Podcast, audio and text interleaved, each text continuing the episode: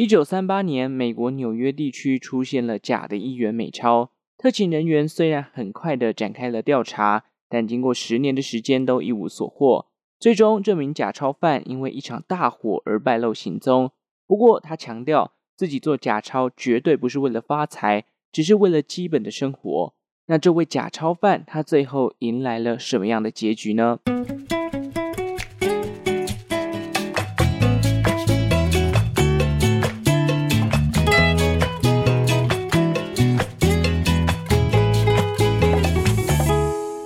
生活周遭的历史大小事，欢迎收听周报时光机，我是主持人派翠克。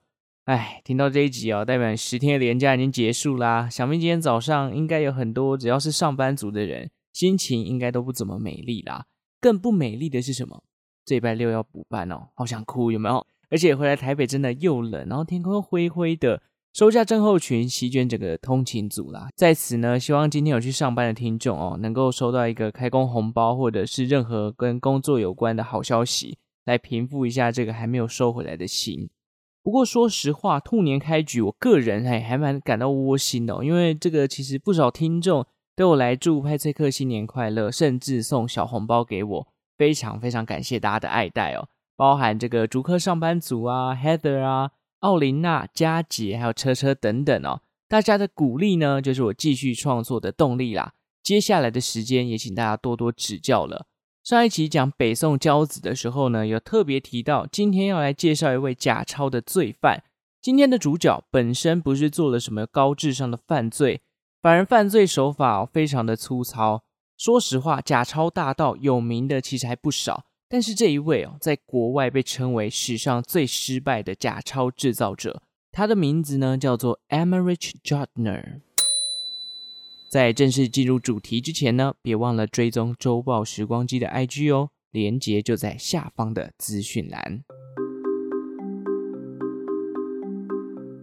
Emmerich Jodtner 出生于一八七六年的奥地利。还是青少年的他哦，在奥地利学习了金属雕刻的一技之长。十四岁的时候呢，他就移民到了美国纽约生活。家庭本身啊是属于工人阶级，并不算太富有。加上父母总共要养活四个兄弟姐妹，经济负担可以说是相当相当的重。不过 Jodtner 还是平安的长大了。一九零二年，二十六岁的 Jodtner 在纽约找到了一份帮相框镀金的工作。同时，他也认识了自己的妻子 Florence Lamine，并在隔年两人结婚后生下了儿子。随着时间慢慢过去，两人又在1918年的时候生了第二胎。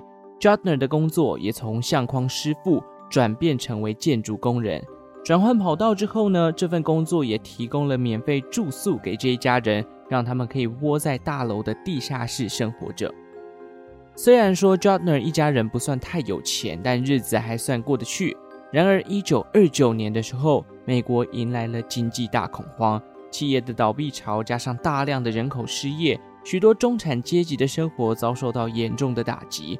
Jodtner 一家也难逃这场风暴。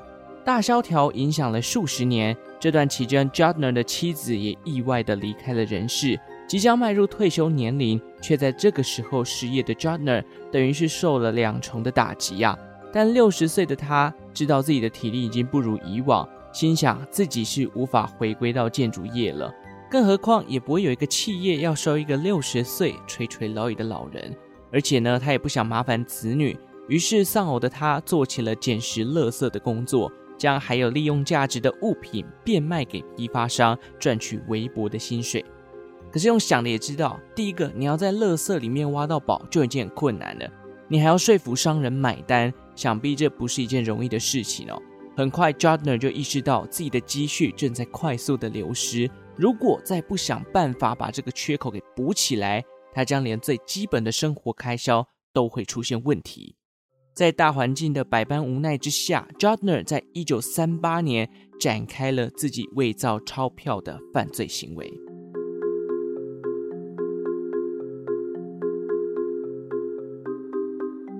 那 Jodtner 怎么做呢？他凭借着自己少年时期学到的一点金属雕刻知识，开始准备印钞票可能会用到的材料。由于他本身印钞票是出自于让自己还过得下生活，并不是要犯下什么滔天大罪，或者引发什么大型的金融事件哦。于是他选择了对民众影响最小的一元美钞来模仿。他先是找来了一张一元美钞的照片，并且在电镀板上一笔一画模仿上面的雕刻。紧接着，他弄来了一台印刷机，开始印出一张又一张的一元美钞。如果按照通膨的计算，一九三八年的一元美钞，它的购买力大约等于现在的二十一元美金左右。换算成台币哦，等于说一张一九三八年的一元美钞，大概是价值六百块的新台币。基本上你要靠这六百块过一天，应该还算足够了。所以 Jardner 本身也没有印制太多，他打算就靠这些假的一元美钞来过着自己最基本的生活。然而大家应该都知道，制作钞票它其实要经过很多很多道这个工序的哦，不管是纸质的筛选啊、防伪的设计、印刷方式，或者是油墨的选择等等，这些流程做完还要再经过很多关卡的人工检查。所以做假钞本来就是一门高深的学问，加上这个钞票的纸质啊是十分特殊的。根据这个美国政府的网站表示，参与制作美钞的公司其实打从一八七九年以来就不停的供应美国政府这些特殊的用纸哦。美国钞票的纸张材质呢是由百分之二十五的亚麻纤维搭配百分之七十五的棉花混合而成的。所以摸起来的感觉绝对不是一般纸张可以去模拟出来的。再补充一个冷知识：每一张美钞，它不管是面额多大或多小，重量都必须是一公克。种种条件之下，我们都知道，Jardner 在制作假钞上面要不被发现，根本就是天方夜谭。果然，没多久，纽约市区的一家雪茄店，他就通报给了美国的特勤局，说自己的店内出现了一张一美元的假钞。特勤局听到一美元的假钞，他们的第一个反应是：哈，怎么会有罪犯笨到去冒充一美元的假钞？要做也是做这个流通率比较高，然后面额比较大的十元或二十元美钞嘛，不然这样子哪里符合成本啊？然而，当特勤人员看到那张 Jardner 做的假钞之后，他们笑了。笑的原因是什么？原因是因为假钞的品质真的太差了，用的只是一般的纸张，那就算了。连纸钞上面的序号也因为印刷的技术不够而模糊不清，甚至连一美元上面的华盛顿都出现了不明的黑点。最扯最扯的是，Washington 这个单字连拼都拼错了。于是特勤局就随即展开调查，而且把这件案子呢列为编号八八零案。为什么要特别讲这个案件编号呢？哎，这个埋一个彩蛋哦，等一下派翠克后面呢会跟大家说明。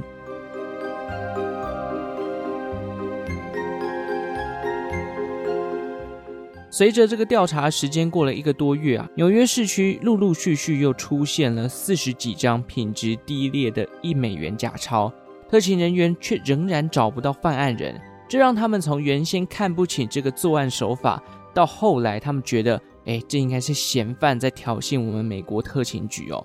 根据这个特勤局的统计啊，他们发现这些假钞并不会大量出现在同一个地方，而且每周搜集到的金额。不过也就十到十五美元而已，因为他的这个做法太过于粗糙，所以如果真的有出现，应该很容易就找到。但每周就只有十到十五美元，似乎这个嫌犯他好像不是很贪心哦。也由于他这个出现的地点十分的分散，加上假钞的数量又很少，而且都没有在同一个地方重复使用，这大大的增加了特勤局的调查难度。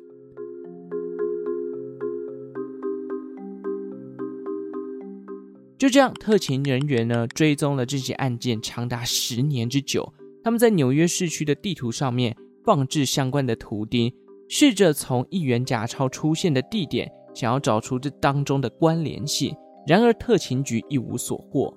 原本几十张一元假钞，到后来隔了十年，已经出现多达七千张被没收了。期间，一元假钞还出现在其他的地区，包含像西雅图啊。亚特兰大啊、巴尔的摩等地，但按照这个比例，这位假钞嫌犯好像没有多印更多，反而就是用着一样的这个数量在过日子的感觉。十年过去哦，没有将罪犯绳之以法，眼看这起案件最终将成为一桩悬案，这个假钞贩呢，看起来就要逍遥法外了，却因为一九四八年的一场大火，让真相水落石出。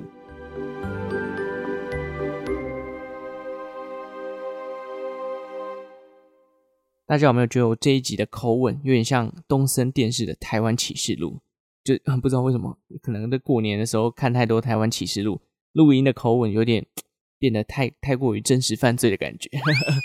好了，不管怎样，一九四八年的一月呢，为什么会爆发？因为纽约的一栋公寓发生了大火，由于公寓老旧又无人居住啊，所以消防队员呢在扑灭大火之后，将公寓里头这些被烧毁的物品跟废弃的一些建筑残骸清理到一旁的空地。打算之后请这个清洁团队来整理，但是在清洁队员来收走垃圾之前呢，有一群小孩跑到里头探险。那当时因为是一月，冬天，跟现在目前很像哦，天气非常非常的冷，纽约的街道都被雪给覆盖了。但是就在这些小朋友的探索之下，他发现这些被覆盖的垃圾残骸的雪堆里面，找到了几张奇怪的一元美钞，这个印刷不清楚的啊，华盛顿拼错的啊。他们就把这些假钞给收集起来，并且把它带回家里，拿给自己的父母看。那父母一看就知道，哎，这不就是十年来这个啊商家都会出现的一元假美钞吗？他看到这些假钞啊，就立刻通报了美国的特勤局。特勤局于是再次的派人去搜索那堆垃圾，结果就发现了像是印刷机跟电镀用的新版。他们怀疑这追查十年的假钞罪犯。可能就在大火之前有在这栋公寓里面生活过。后来经过这个特勤人员的循线调查，他们得知了 Jodner 这个人，并且也确定了 Jodner 就是他们一直在寻找的假钞罪犯。当 Jodner 登场之后呢，令在场所有的特勤人员傻眼。哈，这耍了我们十年的一个嫌犯，竟然是一个目前已经七十几岁的资源回收阿伯。那 Jardner 被逮之后，他也大方承认了自己的罪行，并且告诉特勤人员：“哎，我自己是没有将一元的这个假钞重复给过任何人。”等于说，在他精密的计算之下，没有一位受害者损失超过一美元。然而，犯罪事实还是摆在眼前，你就是做的假钞嘛。所以 Jodner 呢，面临了三项的指控，最高可能被判处十年以上的有期徒刑。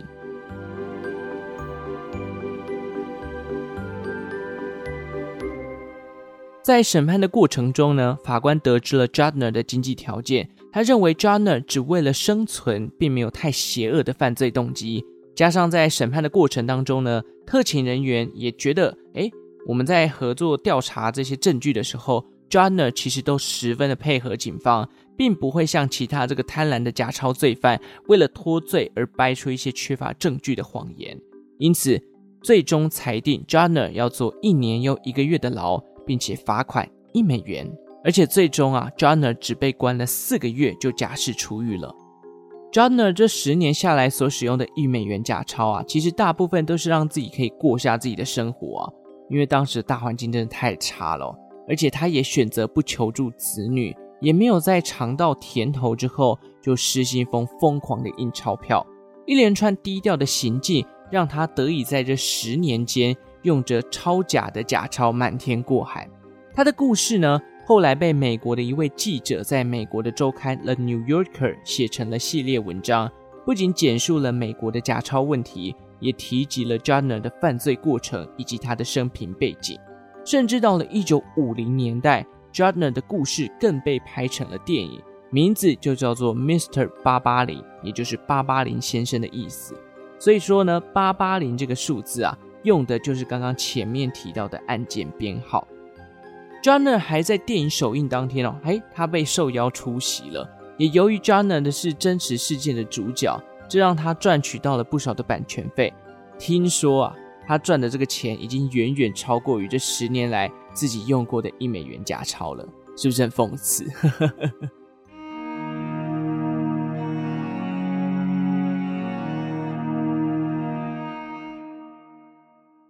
而且我发现啊，很多这个做假钞的罪犯啊，他们最终的下场都算是好诶。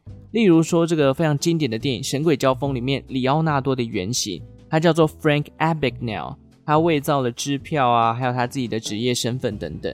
后来呢，破获之后，他现在已经成为了美国的安全顾问，还有制作出号称超级美钞的 Frank Barossa。后来他也自己开顾问公司，教大家怎么去分辨假货，跟怎么样避免自己的品牌被冒用。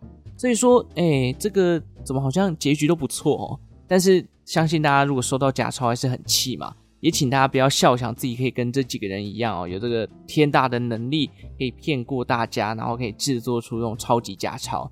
如果你做假钞被抓到啊，可是要判三年以上十年以下的有期徒刑啊。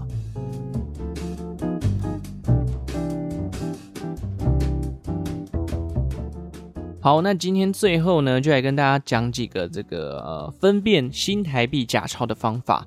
那根据这个中央银行的说法哦，大家如果拿到纸钞，你想要分辨真假的话，第一个步骤呢，可以先摸摸面额的地方有没有凸凸的感觉。那因为其实新台币的这个制作方式啊，用了三种的印刷，所以有些地方是凸版印刷的话，它摸起来会有凸凸的感觉。那这个部分就在面额上面可以摸得出来。第二个步骤呢，可以来检查看看有没有透视水印，怎么做？哎，把纸钞拿向这个有光源的地方照一下。如果面对光线的时候，看看你的左边有没有浮水印跑出来。如果像是一百元的话，举例啊，呃，一百元上面就会出现梅花跟数字一百。那如果你今天是用一千元的话，一千元的这个左边的浮水印会跑出菊花跟数字一千。那五百元的话，则是竹子跟数字五百。好，这个第二个步骤。第三个步骤呢，来检查一下钞票左下角的数字面额会不会变色。那因为这个中央银行制作新台币的时候，它会使用变色的油墨，像是一百块哦，它的这个面额呢会从紫红色变成绿色，五百跟一千呢都是从金色变成绿色。你只要稍微上下左右晃一下，这个不同的角度看的油墨的颜色就会不同，所以也可以从这个角度去检查有没有使用变色油墨。另外，像是这一次这个过年，大家都知道擦低假钞很有名嘛，大家也可以检查一下自己的序号。如果你的后五码哦，如果出现了跟以下相同的数字，那就是假钞喽，大家要小心。第一个就是一百元，如果你的后五码是八八零 BJ，那可能是假钞。五百元的话，零八零 BA，小心假钞。一千元的话，二六八 XD 最有名的吧，小心小心。两千元的话是。三七零 UH 这几款呢都是假钞，所以大家可以检查一下自己的这个后五码的序号有没有出现这几个数字，代表你中奖了。可是中的是非常不好的奖了。好啦，提供这三个方法给大家检查一下，基本上这样应该就可以看得出真假了吧？如果想要更详细或者更多分辨的方法哦，欢迎大家到中央银行的网站上去查询。那派翠克资讯栏也会放一下相关的连结给大家参考啦。